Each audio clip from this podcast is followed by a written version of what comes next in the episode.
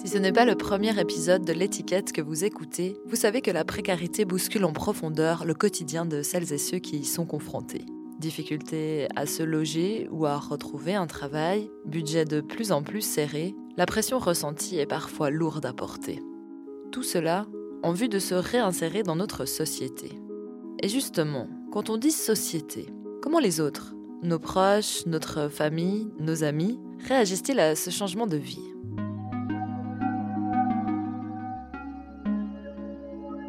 L'étiquette est un podcast en 10 épisodes qui coupe court aux idées reçues sur celles et ceux qui vivent, subissent ou quittent la précarité. Dans cet épisode, je m'intéresse aux relations, à l'impact de la précarité sur nos liens sociaux. Parce que face aux difficultés, nous sommes nombreux à aller chercher du réconfort auprès de celles et ceux que nous aimons. Vous allez entendre certaines voix qui vous sont peut-être déjà familières.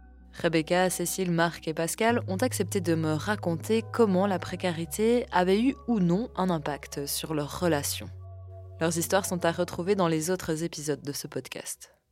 Pour Marc, son changement de statut d'un banquier et entrepreneur aisé à une personne qui dépend de l'aide de l'État lui a coûté l'amitié de certaines personnes. Certains de ses proches, et en particulier sa famille, se sont montrés soutenants, mais beaucoup d'autres ont pris leur distance. En fait, de revenir ici à Genève et de ne pas avoir à euh, se sentir à l'aise à vraiment contacter euh, mes anciens amis, oui, je me sentais très isolé. Et en fait, euh, l'hospice m'a donné de l'argent pour vraiment pour vivre et tout ça. Mais on a vraiment très peu d'argent, donc il y a rare des occasions où je pouvais inviter les gens. Et des fois, j'avais peur de sortir avec mes amis s'il y avait un cas où moi je devrais payer la facture. Donc c'est vrai que je me sentais très isolé. Bien sûr, c'est important d'être entouré. J'ai pu connaître des fois des aspects de solitude, hein, genre en dehors de ma famille. Et puis on connaît beaucoup d'exemples en fait de personnes qui sont seules. Et c'est la mort de l'âme d'être tout seul en fait. Rebecca, quant à elle, en a souffert dans sa vie privée. Difficile en effet de faire de nouvelles rencontres lorsque les stigmates associés à la précarité nous suivent dès le premier rendez-vous. Et puis la précarité bouleverse les repères. On se sent à la fois faire partie de la société, puisque celle-ci nous aide, tout en en étant en quelque sorte exclu. Ça fait aussi que ça change, oui, les relations sociales, parce que du coup, comme je suis plus actif au niveau du travail, même avec les, gens de mon entourage, bah, eux qui ont des emplois comme ça, bah, on va plus se voir au même moment, on n'a plus les mêmes disponibilités. Puis même en fait, le quotidien échange là-dessus. Pascal, qui veut devenir éducateur canin et reçoit une aide de l'État, se censure dans certaines conversations. Je me mets en retrait dans certaines discussions parce que je me sens pas forcément légitime de pouvoir donner mon opinion sur certaines questions euh, sociales ou bien politiques ou bien voilà. Il y a des moments où ça peut être compliqué. Le fait d'être aidé doit être en contrition, pas se plaindre de quoi que ce soit. Et c'est vrai que de temps en temps, ça peut être lourd. Ça peut être très lourd. Il faut beaucoup prendre euh, sur soi. C'est très important de trouver quelques personnes. Si c'est pas la famille, c'est des gens peut-être les collègues qui sont à l'aide sociale et de former des liens personnels parce que on peut pas rester tout seul. Ça, il faut vraiment que c'est important que je dise à mes collègues.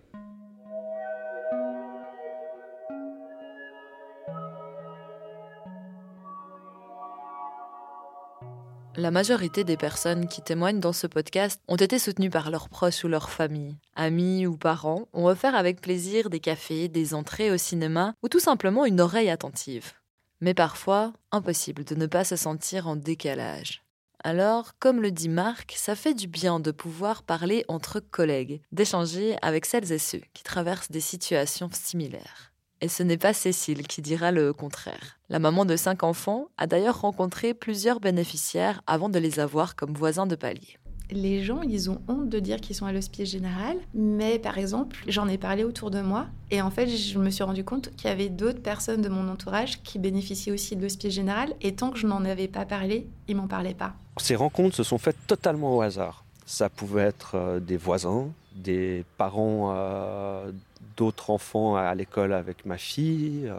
Personnellement, j'ai pas été dans la recherche. C'est souvent comme ça, on comprend par des mots-clés que la personne euh, est bénéficiaire de l'hospice général. Et là, bah, ça peut permettre euh, voilà, de glisser un mot en, disant que moi aussi, je, comprends. Et là, on peut commencer à avoir des discussions et rentrer dans le vif du sujet. Parce qu'on aurait beau parler avec notre cercle proche, s'ils sont pas dedans, ils ont quand même un point de vue extérieur à la situation. Tandis qu'avec des personnes vraiment qui connaissent ce système et puis qui, ont ressenti ce qu'on peut ressentir sur le moment, ça aide beaucoup. Puis ça fait du bien de parler.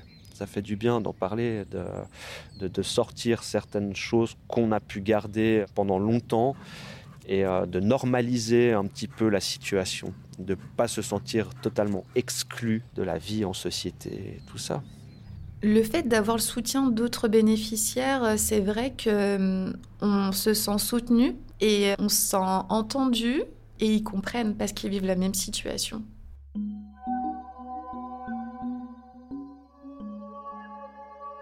À l'écoute de ces témoignages, il ressort que l'on peut aimer être seul. Mais cela ne veut pas dire que l'on apprécie la solitude. C'est humain d'avoir besoin des autres pour être rassuré, encouragé ou simplement se changer les idées. Mais rencontrer des gens, ça ne se fait pas tout seul. Et c'est rarement en restant seul chez soi que l'on y arrive. D'ailleurs, le manque d'argent est aussi un facteur d'isolement social. Moins facile de partir en week-end, d'aller boire un verre ou manger au restaurant. Alors, comment faire si notre cercle familial ou amical n'est pas prêt à nous soutenir quand la vie se complique?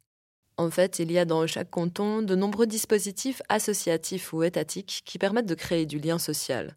Moi, j'ai choisi de me rendre à un repas communautaire à Renan dans le canton de Vaud. L'association des familles du Carmonde y milite contre l'exclusion et l'isolement. Et avant de passer à table, petit tour par la cuisine où j'y rencontre notamment Cathy. Cela fait des années qu'elle fréquente la maison. Quand j'ai connu mon, mari, mon ex-mari, euh, on était assez, euh, on n'a pas, trop d'argent. Lui, lui, il travaillait pas, et puis moi, euh, je, travaillais à la Migros, mais je gagnais pas des, tonnes non plus, beaucoup d'argent. Comme j'étais enceinte aussi, c'était pas facile. Et puis cette dame, elle m'a fait connaître parce qu'on allait chez elle pour discuter avec elle. Et puis elle m'a dit, oh, il y a un endroit où il y a des gens comme vous, c'est intéressant d'y aller et tout ça là, on a commencé à y aller et puis on a fait des, liens avec les autres. Pourquoi c'était important de, créer ces liens avec des gens, comme vous dites, comme vous ah, Ça nous a aidé aussi à comprendre euh, qu'on n'est pas les seuls quoi, à être comme ça. Il y a d'autres personnes qui sont aussi dans la même euh, situation que nous et puis euh, qui cherchent à s'en sortir. quoi.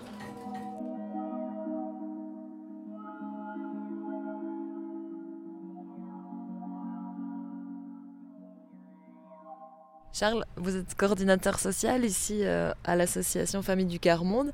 Ça désigne quoi le terme Famille du Quart-Monde? Alors en gros, c'est un concept qui a été inventé par le père Wrezinski dans les années 70 qui désigne les personnes pauvres des pays riches. En gros, il en avait marre de ce discours qui renvoyait toujours la pauvreté à l'Asie, à l'Afrique ou à des pays extérieurs, alors que lui, il travaillait en tant que, prêtre avec des familles qui avaient grandi en France, qui avaient été formées en France et qui travaillaient en France, et qui pourtant ne sortaient jamais de la pauvreté. Du coup, il y a une forme de pauvreté transgénérationnelle qui se crée dans nos pays riches et de laquelle on n'arrive pas à sortir malgré les institutions sociales qui sont mises en place mettez cette table blanche et puis vous mettez euh, les assiettes. Euh, comme ça, tout droit dehors Pas forcément. Si toi, tu as une autre manière de faire, euh, moi, c'est avec plaisir que je prends. Ouais, on peut faire un genre de triangle ou alors un, un V. De ouf Aussi Ouais. Ça fait un peu plus, euh, tu vois, les gens se voient aussi. Je suis bénévole pour faire l'accueil. Puis on va faire le service aussi. Et ça vous apporte quoi ces moments à vous?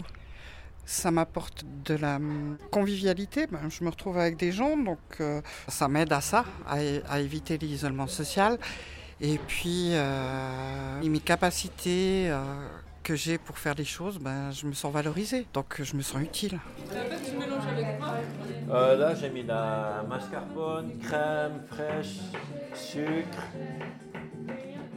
je crois que c'est tout. Puis après, tu dois incorporer la. Une fois que la crème est battue, eh ben, il faut la mélanger délicatement avec le mascarpone en reste et puis disposer dans le plat avec les framboises.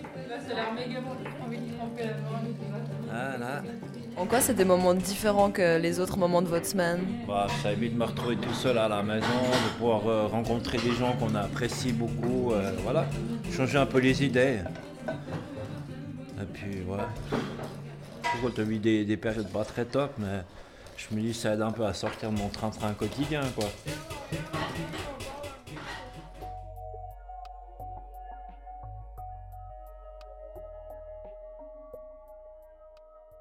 Alors ici, un peu le credo de l'association, c'est faire avec et pas pour. Est-ce que vous pouvez m'expliquer cette nuance? J'ai envie de dire, dans les services sociaux en général, on a tendance à être beaucoup dans l'urgence et, du coup on garde les gens dans une espèce de dépendance parce que on fait pour elles.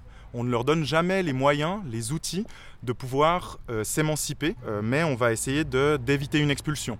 On va faire en sorte de euh, régler un problème avec des prestations complémentaires. On va trouver un moyen de trouver du travail, de trouver une mesure du chômage. Et du coup, à l'association, on fait en sorte de prendre les gens là où elles en sont, avec leurs limites, avec leurs problématiques, euh, d'aller à leur rythme et de faire en sorte qu'elles puissent s'approprier des outils pour sortir de leurs conditions et ça passe par des choses extrêmement simples et concrètes comme par exemple refaire à manger, réussir à discuter avec des gens avec qui on a des tensions, faire un travail sur sa gestion émotionnelle, mais aussi euh, à organiser des, des, sorties, à faire partie du comité de l'association et donc d'avoir un rôle extrêmement stratégique dans l'association, à devoir prendre des décisions qui euh, ont des conséquences concrètes sur l'association et du coup à prendre des responsabilités en gros. T'as besoin d'un coup de main euh, Là on est bien, Il y a le, bah, vous arrivez pile poil, le repas va être servi. Bah, alors. Du coup vous êtes super... Euh, alors, vous êtes, on, vous êtes... il, y a, il y a encore deux qui arrivent. Votre prénom c'est Anna, c'est ça Oui c'est ça. Euh, Anna, ça fait longtemps que vous venez ici euh, fréquenter la maison Oui, très longtemps, mais malheureusement je ne me souviens pas depuis quelle date. Mais en tout cas c'est passé dix ans. Et qu'est-ce qui vous a amené ici en premier lieu? Alors, c'est quelqu'un qui en faisait déjà partie puis qui m'a invité. J'avais eu un problème dans une autre association et puis elle m'a dit Viens là-bas, viens là-bas, ils sont gentils, c'est bien, etc. Et puis c'est justement à une fête de Noël que je suis venue pour la première fois. Avec grande surprise, on m'a reçu en haut. Quel est ton nom Je l'ai dit. Et alors, c'est les enfants qui distribuent, au fond, les cadeaux aux adultes. Et il y avait, je me souviens toujours, un petit qui cherchait, on lui a dit Anna, Anna, et puis lui criait Anna, Anna. Et moi, je me suis retournée pour voir qui portait aussi le même nom que moi, en pensant qu'il y avait une autre dame qui s'appelait Anna. Mais non, c'était moi. C'est important pour vous qu'il y ait des lieux comme ça qui soient ouverts, accessibles, gratuits? Oui, très utile. Très... Ce serait même indispensable, je trouve. Pourquoi? Qu'est-ce qu'ils apportent finalement? Les personnes au fond qui sont seules, euh, ils s'isolent et puis s'il n'y a rien, elles sont tout le temps, elles deviennent acariâtres.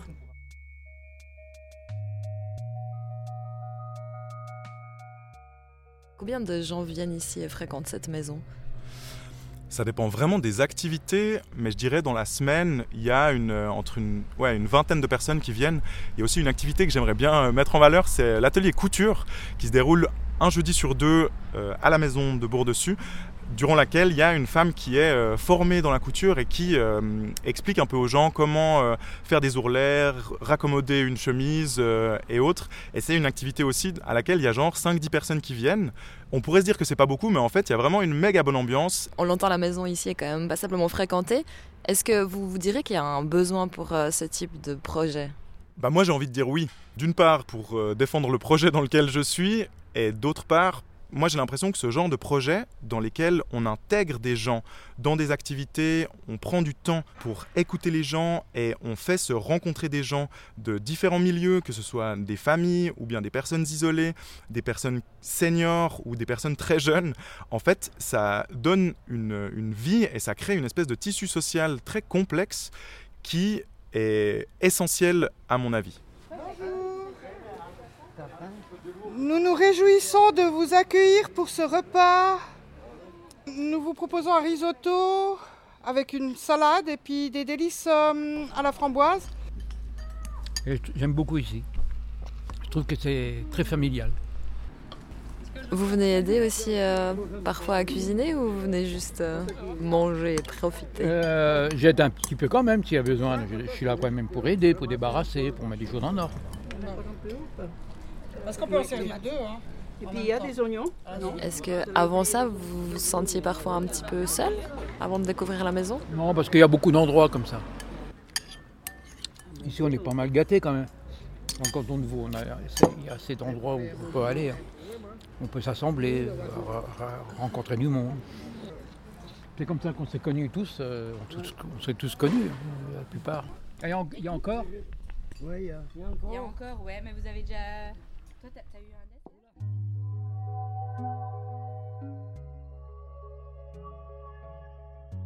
Peut-être que cet épisode vous aura donné l'eau à la bouche. En tout cas, si vous aussi vous traversez des périodes difficiles et que vous vous sentez seul, vous pouvez demander aux permanences sociales proches de chez vous des adresses ou ont lieu de telles activités. L'étiquette, le podcast qui coupe court aux idées reçues. Idéatrice du podcast, Jennifer Ningshiniu. Casting et recueil de témoignages, Jennifer Ningshiniu, Anne Turettini, Sophie Goldschmidt. Réalisation, Boris Jetta. Production, Nous Prod, avec le soutien de l'Hospice Général. Illustration IA, Bao On.